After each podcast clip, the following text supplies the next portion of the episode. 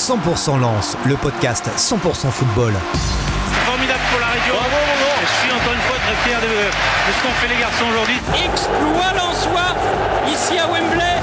Avec la Voix du Nord, 20 minutes et Weo.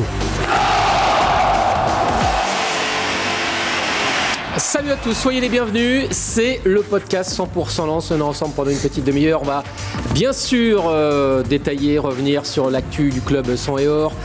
Euh, un podcast que vous pouvez retrouver, écouter sur la voix du Nord.fr, mais aussi 20minutes.fr. Un podcast que vous pouvez regarder, visionner le lundi euh, sur Weo. Autour de la table avec moi aujourd'hui, euh, Christophe Kuchli, Yann Dupois et Philippe Guilbeault de la Voix du Nord, Voix des Sports. Bonjour. Salut. Salut, on est là en force. Vous êtes là en force. Et puis euh, également Laurent Mazur. Euh, coucou Laurent. Bonjour, Qui messieurs. est journaliste indépendant qui couvre les matchs du RC Lens pour l'AFP et qui euh, vient d'écrire, de sortir un livre dont on va parler, Lens Data Story. Exactement, C'est bien ça? Exactement. Aux éditions Vademecum. Allez, on y va, c'est parti pour cette émission. Trois thèmes. Euh, on va parler, on va revenir sur ce match face à Metz. On va également parler de Wesley Saïd et puis on terminera donc avec le livre de Laurent Mazur, Lance Data Story. C'est parti.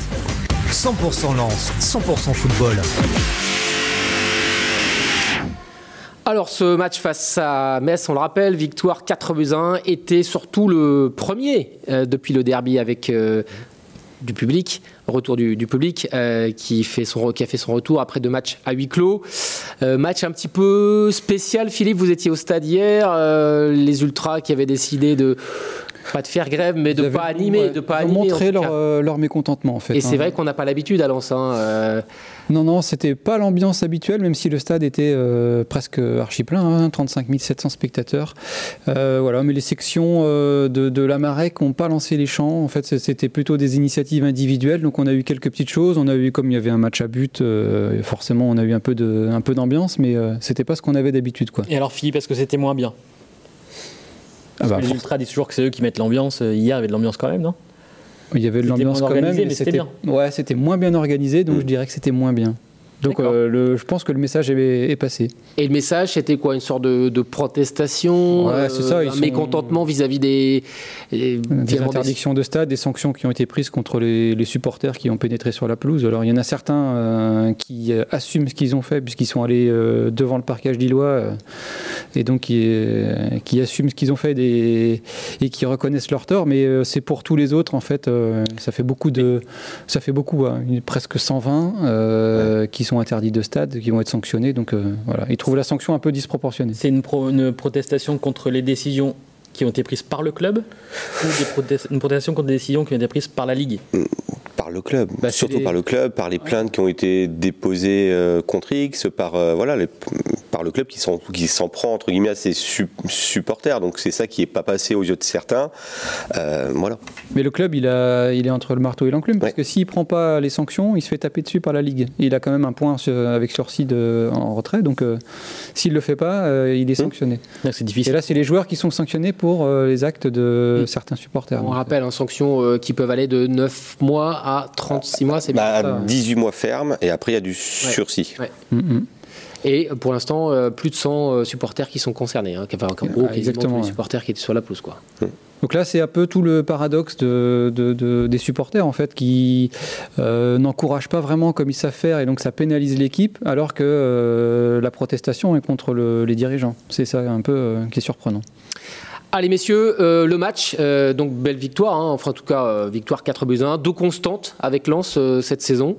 Lens est toujours dauphin, Ouais. ça, fait, ça commence à durer. Et l'autre constante, c'est qu'il y a du spectacle à chaque fois. Exactement, Ah bah, je vous laisse présenter le, le Oui, podcast. alors je vais venir à ta place.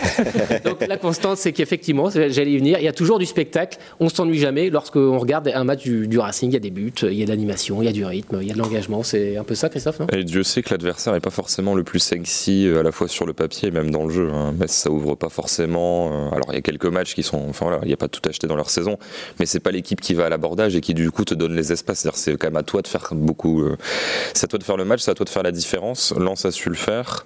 Euh, Lens a su gagner avec un score qui est finalement assez flatteur euh, vu le contexte. hein. Je pense qu'on va y revenir, mais à la fois le poteau et puis l'égalisation finalement non accordée à Metz. N'empêche qu'au final, voilà, tu as trois buts d'écart, tu as assuré le job sur l'un des matchs à gagner. Tu affrontes l'une des équipes les plus faibles du championnat à domicile. Mais tu vois, c'est le truc où classique, ah, c'est match piège, il faut, il faut assumer le statut, il faut réussir à manœuvrer un bloc plutôt bas. Tu l'as fait, encore une fois, j'allais dire sans trembler, non, parce que tu trembles, mais en tout cas en montrant vraiment une supériorité qui du coup confirme que Lens, je sais pas si Lens est à sa place en tant que deuxième, mais en tout cas Lens est à sa place en tant qu'équipe du top 5-6 qui maîtrise ce genre de match. Messieurs, Christophe euh, voilà, l'a souligné. Est-ce que le résultat finalement reflète la physionomie de la rencontre? Euh, Parce qu'il y a ce fait de match aussi, hein, euh, avec ce- cette égalisation Messine qui est Ouais. finalement. Christophe l'a très bien dit, c'est flatteur ce, ce score-là, parce que si à la 70e il y a 2-2, il n'y a rien à dire. Le but de Metz, enfin moi je vois pas du tout demain. Euh, L'arbitre l'a vu app- apparemment, donc il a annulé le but, mais Metz était dans un temps fort depuis la reprise, depuis la deuxième mi-temps. Euh, il y a eu le poteau de, de Préville, il y a eu donc ce but-là, et, et on sentait un lance fébrile, euh, bizarre- bizarrement, parce que Lens avait son match en main sans être brillant, mais maîtrisé. Et euh, cette deuxième mi-temps était beaucoup plus difficile. Alors ce but-là, bah, s'il y a 2-2, forcément, euh, le match n'est plus le même. Euh, on ne sait pas ce qui peut, ce qui peut se passer. Après, Lens a repris euh, du poil de la bête vers la 70e, 75e. Il y a eu ce 3-1, ce 4-1. Bon, après, le score est, est, ané- est anecdotique, mais... euh, Il y a eu un vrai temps faible de la part des Lensois. Ouais. ça leur arrive euh, pas à tous les matchs, mais ça leur arrive quand même régulièrement d'avoir des temps faibles. Mm. Le- ce qu'ils arrivent bien à faire, c'est à pas encaisser de but pendant ces moments-là, en fait. Est-ce Ça, que c'est- c'est un ça, pro- ça confirme surtout, excuse-moi de te couper, hein, mais, Non, mais c'est ton je émission, prends beaucoup de place aujourd'hui. ce, que, ce que ce score confirme surtout, c'est la progression du groupe Lensois par rapport à la saison dernière. Parce que ce match-là, en dernier, clairement, c'était 2-2, voire euh, 2-3. hein. Ouais. Et cette saison, il le gagne 4-1 euh, en tremblant un peu, mais en étant quand même assez serein finalement, parce que 4 buts marqués à l'adversaire, peut pas faire beaucoup mieux. Comment on peut expliquer les, les temps faibles? Euh, Bon, c'est dur hein, d'être euh, à bloc 90 minutes. Est-ce que c'est euh, un problème de concentration? Est-ce que c'est aussi le système lensois qui demande énormément d'énergie, peut-être? Bon, c'est Et- sur- là, c'est surtout le système défensif euh, messin. hein. Ils étaient euh, en phase défensive, ils étaient 10 euh, en défense sur un, un espace très, très, très resserré. Alors, forcément, euh, c'est difficile de trouver euh, les espaces. Euh, c'est là où ils ont perdu un peu en qualité technique. hein. Euh, Il, y avait, il y avait toujours beaucoup de monde sur le porteur de balle. Donc, euh, c'est, euh, voilà, pour répondre à la question de tout à l'heure, c'est mérité pour Lens de gagner parce que c'est Lens qui a eu les intentions. Euh, Metz a fermé et euh, a procédé en compte, marqué sur coup de pied arrêté. Euh, bah, voilà. Et puis, Merci, euh, et puis Lens était aussi dans un dis- dispositif en 3-4-3 vrai, hein, sans numéro 10 comme Kakuta peut l'être. Il est rentré à la 60e et on a vu d'ailleurs après justement qu'avec son entrée, tout ça, ça a coïncidé avec, un, avec une, un meilleur, euh, une meilleure appréhension de, du schéma messin. Mais euh, voilà, donc Lens a fallu, euh, il a fallu se trouver, euh, notamment entre le milieu et, et les offensifs. Mais c'est vrai que ouais, un, il n'y avait pas donc ce gestionnaire de tempo, quoi. T'avais vraiment, je vais pas dire l'équipe coupée en deux, hein, mais forcément, t'as pas, t'as pas de meneur de jeu qui va mettre un peu le pied sur le ballon. Tu vas vite avoir tendance à partir en profondeur, à vouloir attaquer. Et en plus, l'adversaire a quand même pas un système de jeu. C'est vrai que je rejoins Philippe pour te maintenir alerte finalement. Parce que quand l'adversaire attaque, pique et tout, bon, c'est un peu attaque-défense, etc. Tu restes sur tes gardes. Là, je vais pas dire que c'était trop facile, mais du coup, l'adversaire venait pas forcément te piquer. Et puis quand ça attaque de temps en temps, toutes les 5-10 minutes sur une transition, sur un coup de pied arrêté et tout, forcément, euh, sur l'aspect concentration, c'est quand même pas forcément facile, parce que les défenseurs sont sur match technique sur 80% du temps. Et sur les 20 autres pourcents, bon, bah, forcément, ça peut être un petit peu plus difficile à gérer. Un petit mot aussi sur les coups de pied arrêtés. Euh, les deux buts messins, bon, il n'y en a qu'un qui a été euh, accordé, mais il y a quand même eu deux buts messins. Ils viennent tous les deux de coups de pied arrêtés. Est-ce que c'est un mal euh, l'en-soi cette saison ou est-ce que c'est juste euh, le fait de, de ce match-là? Premier. Non, non, mais voilà, c'est peut-être anecdotique, mais c'est vrai que bon, il y a eu un coup franc qui a été hein. renvoyé. Il y a une frappe magnifique de Depréville, et puis il y a cette égalisation qui vient aussi sur corner avec euh, cette main finalement qui on, voilà, on se demande vraiment s'il y a encore aujourd'hui s'il y a encore main, mais mais euh, est-ce que c'est le fait de ce match-là ou est-ce que c'est un, un problème l'en-soi cette- Alors certainement que les Lensois pourront retrouver, trouver à redire sur leur, euh, leur placement. Euh, le premier, euh, sur le but, euh, c'est une faute inutile de Sotoka, mais euh, qui, qui provoque le coup franc. Mais après, ils sont vraiment bien tirés. Il faut reconnaître que là, euh, il y a une vraie qualité euh, du côté de Metz. Alors, la marque de fabrique aussi de, Lens hein, cette saison, euh, c'est finalement de ne pas avoir de, de buteur attitré. On va y venir tout à l'heure avec Wesley Saïd, ce sera le prochain thème de l'émission. Mais euh, lorsqu'on le regarde, le- voilà, le meilleur buteur côté Lensois, bah, c'est trois buts. Fofana, euh, Wesley Saïd. Saïd. Et euh, il y a neuf buteurs différents. Alors est-ce que c'est un avantage ou un, un inconvénient de finalement ne pas avoir de buteur attitré lorsqu'on veut jouer vraiment les, voilà, les toutes premières places du. Si on joue le ventre mou, c'est peut-être moins un problème. hein. Mais si on veut vraiment jouer, euh, bah, tirer le maximum de son équipe et jouer des toutes premières places, est-ce que c'est un inconvénient? top 3, top 5, souvent, tu as quand même un buteur qui se détache euh, assez régulièrement dans les équipes qui sont dans, dans ces zones-là. Après, ça veut aussi dire que le, danger peut venir de partout. Ça peut être un avantage. euh, c'est un vrai collectif, euh, c'est dangereux tout le temps, ça peut être n'importe qui, donc c'est plus, compliqué à défendre sans doute contre-relance. Après, sur la dernière saison, c'est clair que souvent, tu as un buteur qui se dégage. Après, il y a buteur et buteur, c'est-à-dire que genre, Lille est champion, voilà, t'es des joueurs avec entre 13, 15, 16 buts. Euh, T'as pas forcément besoin d'avoir un mec qui va t'en planter 28, 30, d'avoir des Zlatan ou autre. Maintenant, c'est vrai qu'à moyen terme, ça serait bien que quelqu'un parte sur les bases, de marquer une petite douzaine de buts en fait. C'est-à-dire que ça me paraît difficile. Alors après, il y a toujours des contre-exemples, hein, mais de faire top 3 avec genre 4 joueurs à 8 buts par exemple, ça serait bien qu'à un moment, mais de toute façon, je pense qu'on aura besoin un peu des sauveurs et ça sera à moyen terme. Je pense que tu n'auras pas toujours un homme providentiel différent, qu'il y a quand même des joueurs qui vont s'affirmer, ne serait-ce que pour prendre des places titulaires, parce que là ça tourne quand même pas mal en attaque. J'imagine qu'à un moment, soit tu vas te stabiliser avec Saïd, soit avec Ganago, enfin en tout cas qu'il y en a un qui va prendre le dessus et que forcément à répéter les matchs, mécaniquement tu vas marquer un petit peu plus que les autres. Tiens, Ganago, d'ailleurs, au passage, il n'est pas verni. hein. Euh, C'est vrai qu'il avait longtemps été blessé. Là, il revient, il rentre. Euh, bon, il marque. Il marque. Et puis il ressort, bon, évidemment, pas grand-chose apparemment, mais euh, il est resté quelques minutes sur la pelouse. quoi. C'est Ouais, c'est un peu, c'est un, ouvert le genou euh, C'est un- sur, c'est un- sur ouais. le c'est un peu compliqué quand même pour euh, Ganago depuis euh, maintenant quasiment une saison et demie. Et puis là, avec Wesley Saïd qui marque, euh, qui est hyper fort, Marno Kalimuendo qui est pas mal, Florian Sotoka qui est un des bouts de l'ONAM, c'est vrai que ça va pas être simple pour lui euh, d'avoir une, une place dans le 11. Allez, Wesley Saïd, c'est justement le, le- bah, le deuxième thème de l'émission. 100% lance, 100% football. Forcément, avec son doublé, Wesley Saïd, qui est l'homme de cette rencontre hein, face à Metz. Wesley Saïd, euh, bah, vous l'avez écrit hein, dans la Voix des Sports, euh, Philippe. Euh, c'est l'homme du match parce que euh, il sortait d'une saison blanche avec Toulouse, c'est bien ça? Ah il a vraiment tout cumulé. hein, les ruptures du tendon d'Achille, Covid, adducteur. Euh, mais la chance qu'il a eue, c'est que bah, Francaise le connaît parfaitement, qu'il a, il sait ce qu'il peut apporter. Il est allé le chercher, il lui a donné le, vraiment tout le temps qu'il fallait pour, se, pour revenir et puis pour euh, voilà, exprimer tout, son potentiel. hein. Euh, je pense qu'à Toulouse, ils doivent être un peu dégoûtés de, de voir la saison qu'il fait actuellement. C'était un véritable pari finalement de, de prendre ce, ce joueur euh, parce que c'est vrai qu'il sortait de- de- d'une saison, une saison et demie euh, quasiment sans jouer et c'est vrai qu'il n'avait pas forcément fait des étincelles auparavant. C'est un pari. euh, c'est aussi un peu le- la marque de fabrique de Lens de, de tenter des paris, aller chercher euh, Frankowski. euh, Alors Francaise, il dira pas que c'est un pari. hein. ouais, parce que Francaise le connaît bien. Ouais, parce qu'il dit, je sais, je sais ce qu'il apporte. Après, nous, on pense que c'est un pari parce que parce qu'il revient de blessure. Ça, il le dit même à la fin du match. Il dit, euh, après une blessure comme ça, on sait jamais comment on va revenir.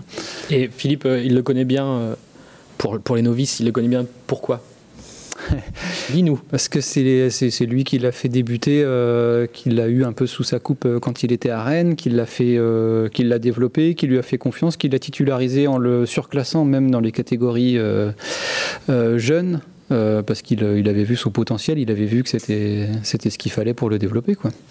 Et la relation, du coup, Franck-Hez euh, peut aussi jouer, hein, surtout chez, un attaquant, un buteur, c'est hyper important la confiance. Peut-être qu'elle affecte euh, la relation qu'entretiennent les deux hommes, fait que bah, Wesley Saïd euh, bah, confiance. Il y avait des mots forts d'ailleurs de la part de Wesley Saïd, il disait à Lens, j'ai retrouvé le goût du jeu. On a l'impression qu'il y avait. Euh, C'est vrai qu'il il a eu une traversée du désert, il avait peut-être perdu le, le goût du foot et, Puis il en a joué dans il des équipes où c'était un peu plus compliqué Ouais. de s'exprimer aussi. Bah, Dijon-Toulouse, Dijon- ce Toulouse-là, c'était quand même pas. euh, Ouais. Et puis il n'y a pas beaucoup de foot. hein. Dijon de Toulouse avec euh, des blessures à répétition, forcément à un moment dans la tête ça doit trotter. Et là je pense que il a pas quelque chose à rendre à son entraîneur euh, Francaise, mais je pense que la confiance que lui apporte Francaise, ça, ça doit lui faire du bien. Et effectivement, dans une équipe qui joue comme ça, euh, Ouais, quand le ballon. Quoi. Ouais, quand le ballon est au- aussi souvent dans la surface, euh, pour les attaquants, c'est quand même un, un petit plus. On le voit là, euh, c'est un vrai, un vrai renard. hein. Quand, quand le ballon traîne, il est là. Puis il y a un truc, c'est qu'il est pas qu'il n'est pas attendu, mais quand il arrive à Toulouse, je crois que c'est le transfert record de l'histoire de Toulouse. Forcément, ça met une pression. Lui reste sur une saison à 9 buts en championnat, ce qui est correct, mais ce qui n'est pas non plus euh, les standards incroyables pour quelqu'un qui doit assumer le prix d'un tel transfert. Là, il vient, tu disais que c'est un pari. C'est vrai que sur le profil du joueur, euh, c'est quelqu'un qui est vraiment au creux de la vague, quoi, que tu dois relancer. Maintenant, tu n'as pas investi spécialement d'argent pour ça, quoi. Tu payes son salaire. Donc lui pouvait, enfin, typiquement à Toulouse, par exemple, quand il arrive, il n'aurait pas pu avoir ce début de saison-là à Lens où tranquillement tu te remets en, tu te remets en confiance, t'inquiète, on va gagner les matchs sans toi, et puis quand t'es prêt, on te lance. Il fallait être prêt tout de suite. Là, honnêtement, il peut gérer son affaire tranquillement. C'est vraiment le côté de Joker, en fait. C'est-à-dire que tu le sors de ta manche, soit il apporte, soit il apporte pas, et là, il apporte vraiment. Mais je veux dire, s'il avait euh, passé 3-4 semaines de plus euh, sur le banc à se remettre en forme, personne n'aurait dit Ah, quand est-ce qu'arrive Saïd? Non, parce que l'équipe tournait déjà bien sans lui. Donc c'est vrai qu'aussi, pour lui, il y a ce côté, je pense, un peu libéré, où finalement, il n'a pas de poids d'attente à gérer euh, sur les épaules. On le disait il y a quelques minutes, Lance n'a pas de buteur attitré. Est-ce que Wesley Saïd peut être ce buteur attitré? Comment l'utiliser Il y a de la concurrence du coup devant. Il y a Kalimwendo, il y a Sotoka. Bon, Ganago là qui c'était une petite blessure, mais voilà. Et comment l'utiliser aussi Wesley Saïd? Parce qu'on a vu là au coup d'envoi, il y avait Sotoka, il y avait Kalimwendo. Est-ce que Saïd on le fait jouer un peu plus bas? Est-ce que comment, comment, c'est quoi la meilleure utilisation de, si on, part du principe que Sotoka et Kalimwendo sont pour l'instant inamovibles? Où est-ce qu'on met, est qu'on, est qu'on met Saïd, son meilleur poste? Moi, en tout cas, je mettrai pas, je mettrai jamais Saïd et Ganago ensemble. Maintenant, c'est clair que si tu retitularises euh, Kakuta, ça lui prive cette place de 10. Et je pense quand même que la logique, c'est de laisser Kakuta en 10. Moi, je l'associerais soit à Sotoka, soit à Kalimwendo, quoi. Mais c'est, euh, après, t'as tellement d'associations possibles, c'est ça qui est pas mal quand même. C'est que... Il a un profil intéressant aussi, c'est qu'il peut entrer en joker. C'est quelqu'un qui amène de la, vitesse et de la fraîcheur dans le jeu. Quand il, à Marseille, il n'était pas titulaire, je pense qu'il entre en jeu. Il est entré encore le match. Et il marque. Et c'est un joueur, euh, c'est un peu le. Je vais faire une comparaison, ça peut être top, mais c'est le Corentin Jean, mais plus. C'est-à-dire Corentin Jean, quand il était en joker, il, apporte quelque chose, mais. C'est une sorte de super sub. Ouais. Solskjaer. Ouais. On va comparer à Solskjaer. Ouais. Et là, il ouais, est en 10, hein. il, il, le met. Euh, ouais, il était vraiment à 3 devant. Il met à gauche. Euh, en réorganisant son système. Il avait quand même euh, Kakuta et Ganago sur le banc. Il faut quand même euh, souligner ça dans le, potentiel offensif de Lens. Donc Saïd peut jouer à tous les postes offensifs en fait. Ouais, c'est un, petit casse-tête euh, finalement sympa pour Francaise parce que vaut mieux avoir ce voilà. ah, c'est un vrai joker. Abondance de, ouais, ouais mm. c'est pas un casse-tête en fait, c'est vraiment une multiplicité de solutions par rapport au profil défensif de l'équipe adverse. En fait, il peut, il a, tout loisir de composer son son système offensif avec ça. En tout cas, il y a une belle ovation pour euh, Wesley Saïd et lui, en tout cas, a savouré. Il a pu savourer ce moment euh, assez rare finalement parce que depuis, euh, on le dit, hein, depuis un an et demi, c'est vrai que c'était plus de la galère. Quoi. Oui, et puis même le public à Dijon et à Toulouse, je pense que les ovations n'étaient pas si souvent là parce qu'il gagnait pas beaucoup de matchs. la première de sa carrière. Il y avait un peu moins de public en fait. voilà, l'ovation du stadium, même quand il y en a une, elle est un petit peu plus calme. bon, peut-être que Wesley Saïd sera le buteur à titre et de Lens. En tout cas, meilleur total depuis 20 ans en termes de points pour Lens. Ouais depuis que. Deuxième meilleur total de l'histoire du club depuis la victoire à, 3 points, donc à ce stade de la saison. Et puis euh, dans la voie des sports, hein, dans la voie des sports de, ce lundi, avec un, édito signé de Yann Duplois. Vous connaissez Yann Duplois non? Pas trop, non. C'est excellent. en tout cas, il écrit que Lens, il écrit que Lens ne peut plus se cacher et que bah Lens maintenant, ça y est, euh, c'est vrai qu'on journée. Euh, mais en fait, c'est ça qui, moi, ça m'agace dans le foot tout le temps, mais c'est pas propre à Lens, c'est propre à toutes les équipes qui, soi-disant, jouent le maintien. Après 11 journées, tu as 21 points, il faut arrêter de dire bah, nous, l'objectif, c'est d'avoir le maintien le plus rapide possible. Ils sont deuxième, ils ont 21 points, ils jouent plus le maintien, il faut arrêter de dire ça. Et la semaine dernière, après Montpellier, Corentin Jean avait eu. On avait dit qu'il y avait eu la maladresse de dire que Lens voulait gagner tous les matchs, euh, mais il a raison. Et il faut, pourquoi ne pas le dire? Qu'est-ce que ça change en fait? On espère vivre une saison Et d'ailleurs, ça fait un an et demi que Lens joue justement pour gagner tous ces matchs. Et donc, à un moment. maintenant, on est habitué à voir Lens qui joue pour gagner. Le maintien, c'est, euh, je vais l'annoncer tout de suite, on est le 25 octobre, le maintien, c'est dans la poche. Et peut-être que Lens jouera euh, une saison exceptionnelle et qu'il y aura un, livre qui va sortir de cette saison 2021-2022, euh, ah. non? C'est un métier tout ça, non? En tout cas, c'est le, le troisième thème de l'émission. 100% Lens, 100% football. Avec vous, Laurent Mazur, donc auteur de Lance Data Story aux éditions Vademe Cum. Euh, avant de parler de, en détail du livre, tiens, on peut le trouver où bah, et quand Alors pour le moment, il est disponible en précommande sur le site euh, de mon éditeur euh, vademecum-édition avec un s.fr, voilà, et au Pas prix de dentifrices. 15 euros. Hmm Pas les dentifrices. Hein, les- pas les, dent- pas les dentifrices, exactement.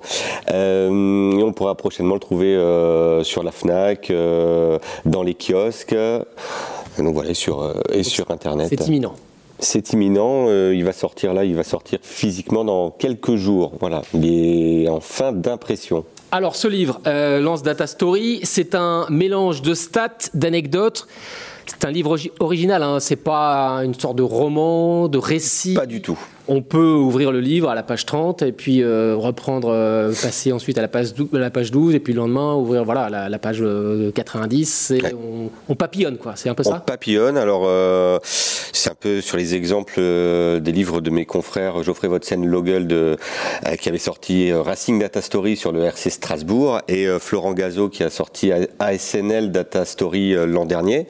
Euh, donc voilà, donc j'ai repris un peu leur exemple. Ils m'ont d'ailleurs beaucoup euh, conseillé, guidé parce que euh, avant d'écrire ce livre-là, il faut créer une base de données, il faut rentrer pas mal de chiffres et à la fin, ben, on, prend ces chiffres-là et on leur fait dire euh, plusieurs choses. Alors ça permet, oui, de retracer finalement 87 ans d'histoire professionnelle euh, du Racing Club de Lens par le biais euh, de chiffres qui sont au service d'anecdotes. hein. donc on raconte, euh, ah, voilà, euh, des petites histoires euh, qui a marqué euh, malheureusement le plus grand nombre de CSC dans l'histoire euh, du Racing Club de Lens, qui est le gardien ayant la plus longue euh, invincibilité. Euh, voilà, c'est vraiment, euh, on part de partout.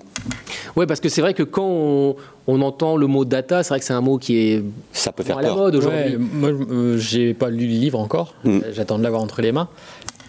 Mais c'est vrai que le- Tu l'auras, tu l'auras. Ouais. Non, non, mais le- en, en ayant ce titre-là, je me suis dit, tiens, ça va être une succession de chiffres, Et bah, pas, euh, bah, une pas sorte de, de bible. euh, J'ai besoin de savoir qui a marqué tel jour. Et en Ouais. fait, c'est pas ça. Non, pas du, pas du tout, parce que finalement, ça peut, ça peut faire peur. Data, on entend ouais, ça fait souvent, on dit. froid, ça fait un peu Bah, ça fait froid, ça fait euh, pourcentage de centre, pourcentage de dribble, tout ça. Là, il y aura rien, il y aura, il y aura rien de ça. C'est vraiment, c'est des statistiques, euh, comme on peut en trouver un peu partout, mais sur euh, sur les coachs qui ont le plus réussi avec le Racing Club de Lens, sur des anecdotes, euh, exemple, quel est le point commun entre Charlie Tange, euh, Rudy Rio et Jean-Louis Leca, ah, d'avoir d'avoir pris rouge. C'est les seuls gardiens à avoir pris rouge au 21e siècle, le tout sans faire faute Ah oui. pour une pour une altercation. Voilà exemple, c'est le genre de petite histoire. Donc on n'est pas dans la data, on est dans l'émotion.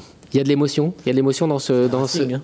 C'est Racing, bah oui. C'est Racing. Non mais donc il y, a y des petites histoires comme vous le dites, il y a de l'émotion, il y a, y a- on- il y a- voilà, il y a des, anecdotes, il y a des des- petites histoires, notamment père-fils, euh, les frères qui ont joué euh, sous la même tunique, donc euh, Lançoise. euh, voilà, on parle vraiment de tout, on parle de toutes les époques. hein, c'est ça qui est intéressant. On parle des années 60, des meilleurs buteurs de l'histoire du club, Ahmed Doudjani, Georges Lèche, tout ça. Donc voilà, on trouve, on retrouve un peu l'histoire. Oui. Alors pourquoi être parti sur ce, ce- ce genre, ce modèle euh, et pas avoir choisi finalement un livre classique? Pourquoi c'est un, une sorte de, enfin c'est un genre qui, Bah, qui parce est pas que- commun, qui est Parce pas. que des livres classiques, il y en a déjà eu, euh, même édités par La Voix aussi. hein. Euh, donc voilà, c'était un genre nouveau, je pense, un angle décalé sur l'histoire du Racing Club de Lens. Il y a un an, je ne savais même pas que j'allais le faire. Et puis finalement, bah, ça s'est fait naturellement. Et puis ouais, c'est passionnant aussi de se replonger un peu dans l'histoire du club. Euh, voilà, on apprend, on apprend. Sincèrement, moi, j'ai appris euh, énormément de choses que je ne connaissais pas. Donc, T'es euh, rapproché du club pour avoir toutes les stats, tous les chiffres Du tout. Des recherches perso? Du tout, que des recherches personnelles. Ouais.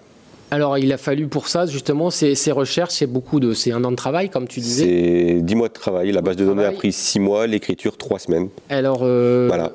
il a fallu que tu compiles, si je dis pas de bêtises, 315, euh, 3415 matchs. 3415 matchs, c'est ça. Pro- euh, 3415 matchs officiels, donc jusqu'en 1934, jusqu'au premier match du Racing en pro face à Calais, euh, jusqu'à Monaco, mois de mai. Euh, Comment on fait pour avoir des infos alors qu'on écrit sur le, le RC Lens de 1930 qu'on ne connaît pas finalement et qui a pas très peu de traces quoi. Il y a- Ah bah dans, oui, c'est dans une Internet époque vas- euh, contemporaine, très récente, on a Internet, les résumés de matchs pour avoir une confirmation de ce que l'on peut voir. Après, c'est sûr qu'en remontant, bah, il y a des forums sur Internet où il y a des anciennes coupures, où il y a des coupures de presse euh, euh, qui retracent les feuilles de match, puisque faut, faut savoir que pour chaque match, j'ai une feuille de match. Après, c'est sûr qu'arrivé à un certain temps, bah, il y a euh, des sites spécialisés qui ont des, hum, qui ont des journaux euh, en, en entier consul- con- consultables. Je pense au journal l'auto, exemple, hein, euh, les sports du Nord aussi, qui étaient là avant, avant guerre. Donc on se replonge dedans, date par date, on essaye de disséquer, de voir des comptes rendus, les compositions. euh, mais c'est intéressant aussi parce que ça permet de voir un peu ce qui se faisait, même dans nous, dans notre pratique en fait, euh, comment étaient euh, écrits des matchs, comment euh, voilà. Donc c'est c'est sympa.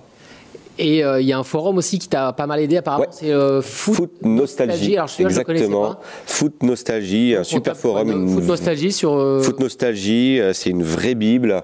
Et là, il y a et plein ça parle de, de tous les clubs. de tous les clubs, toutes les compétitions. sur le Racing, bah, ils ont des archives de France Football, pour pas citer, mais qui remontent jusque dans les années 30, avec les feuilles de match après chaque journée. Donc c'est vraiment très très intéressant. ouais. Donc si on se dans le foot d'il y a 30 ans par exemple, on va sur. euh, On retrouve ouais, des feuilles de match, des photos, des articles. Enfin, c'est vraiment euh, une énorme bible. Et alors dans ce livre-là, Lance Data Story, on le rappelle, hein, c'est le titre de ton, de ton livre hein, de- qui va sortir euh, cette semaine, qu'on va retrouver donc euh, en librairie, également au RC Lens, tu seras capable de le... on sera- Normalement, oui, oui. Et bien sûr sur Internet. Euh, préface rédigée par Raphaël Varane. Pourquoi Raphaël Varane? Comment ça s'est passé Euh, Ça s'est passé très simplement, un peu à l'image de l'homme qui est vraiment euh, très, très accessible. Ouais, J'ai demandé cet été, réponse oui, direct. Et puis ça s'est fait très très vite. Euh, Raphaël Varane, parce que aujourd'hui c'est un des meilleurs palmarès du football français, parce que il est lensois, il est fier de l'aide, même s'il est né à Lille. Ouais. Mais il est lensois, il est attaché à ce club. Il a passé euh, 10 ans au Real. Euh, il a jamais renié euh, sa terre. Euh, voilà, moi, Raphaël Varane, c'est aussi quelqu'un avec qui j'ai grandi en aimant Lens. Donc voilà, ça me paraissait logique finalement de lui demander. C'est surtout par téléphone que tu l'as eu. non Ouais. Bon, Raphaël Varane, c'est vrai qu'il était à entre Madrid et Manchester finalement. Exactement. Exactement.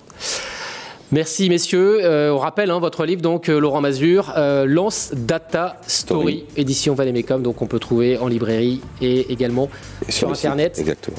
Bah, bonne lecture, bonne lecture et puis euh, bah, pas de podcast la semaine prochaine. On se retrouve dans 15 jours. Merci d'avoir écouté euh, ce 100% Lance. À dans 15 jours. Bye bye.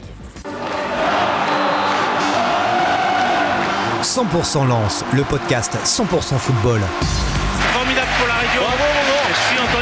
De, de ce qu'ont fait les garçons aujourd'hui. Exploit lensois ici à Wembley.